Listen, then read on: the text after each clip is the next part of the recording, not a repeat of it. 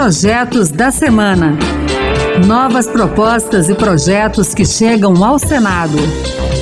Olá, está no ar o Projetos da Semana. Eu sou Raquel Teixeira e a partir de agora você vai conhecer as principais propostas apresentadas no Senado Federal nesses últimos dias. No programa de hoje, vamos falar sobre violência doméstica, redução da área de reserva legal e muito mais. Então, fique com a gente.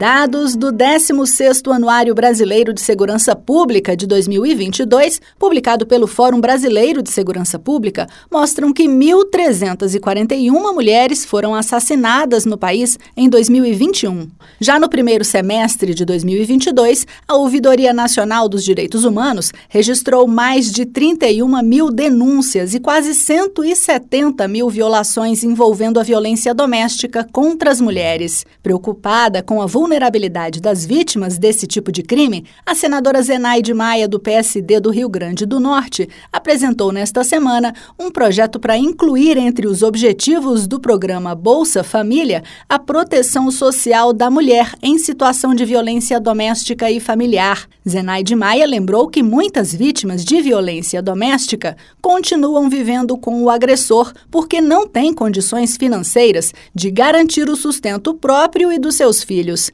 Assim, os responsáveis pelo programa deverão observar essa situação na hora de definir os seus beneficiários, explicou Zenaide Maia. Então, a ideia é que essas mulheres sejam incluídas ou reintegradas de forma emergencial entre os beneficiários do programa. Espero que meus colegas parlamentares do Senado e da Câmara tenham um olhar diferenciado sobre esse projeto e com o objetivo de reduzir os transtornos na vida das pessoas com a doença de Parkinson, o senador Romário do PL do Rio de Janeiro propôs o atendimento prioritário delas em locais como bancos, hospitais e empresas prestadoras de serviço público. Para garantir a prioridade, o projeto também prevê que o poder público providencie a emissão de documento de identidade em que conste a condição do beneficiário. O senador lembrou que as pessoas com doença de Parkinson Parkinson sofrem com rigidez no corpo e dificuldade para se locomover e fazer tarefas básicas, o que dificulta a permanência delas por muito tempo nos estabelecimentos que frequentam.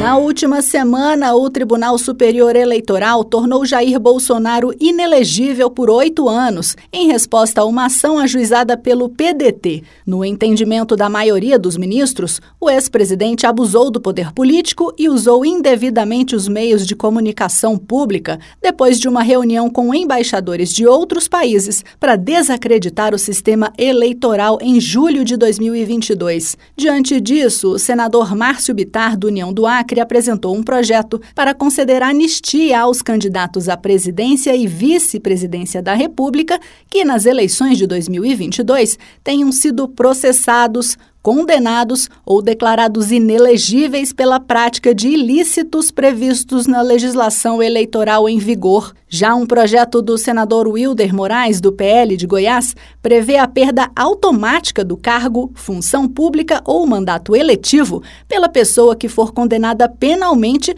pela prática do crime de estupro de vulnerável, quando a vítima tem menos de 14 anos de idade. Para Wilder Moraes, não é aceitável que o juiz precise inserir na sentença a declaração de perda dessas funções quando o agente público é responsabilizado por esse tipo de crime. E agora a gente vai falar sobre meio ambiente. Os senadores Paulo Paim, do PT Gaúcho, e Otto Alencar, do PSD da Bahia, e a senadora Leila Barros, do PDT do Distrito Federal, querem mudar a Constituição para ampliar o rol dos biomas considerados patrimônio nacional. Pelo texto atual, são classificados nessa categoria a floresta amazônica, a Mata Atlântica, a Serra do Mar, o Pantanal Matogrossense e a zona costeira. A ideia é incorporar a essa lista o Cerrado, a Caatinga e o Pampa. Segundo Paim, essa alteração é importante para aumentar a preservação desses biomas. Eles abrigam nascentes dos principais rios brasileiros e extensas áreas de equíferos das principais regiões hidrográficas, como Amazônia, Tocantins, Araguaia e São Francisco. O bioma Pampa ocupa 63% do território gaúcho, mas a sua preservação não tem sido tratada ainda como prioritária para a conservação da biodiversidade. Ainda na área ambiental, uma outra proposta apresentada nesta semana prevê a alteração das regras referentes ao cadastro ambiental rural.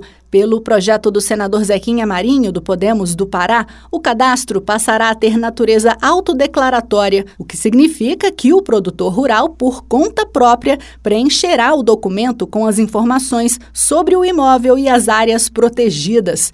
Ainda, de acordo com a proposta, os estados, o Distrito Federal e os municípios vão auditar por amostragem os dados fornecidos pelos proprietários com o apoio da União. Atualmente, a inscrição do imóvel rural no Cadastro Ambiental Rural deve ser feita preferencialmente junto aos órgãos ambientais municipais e estaduais e não na forma de autodeclaração, como propõe Zequinha Marinho.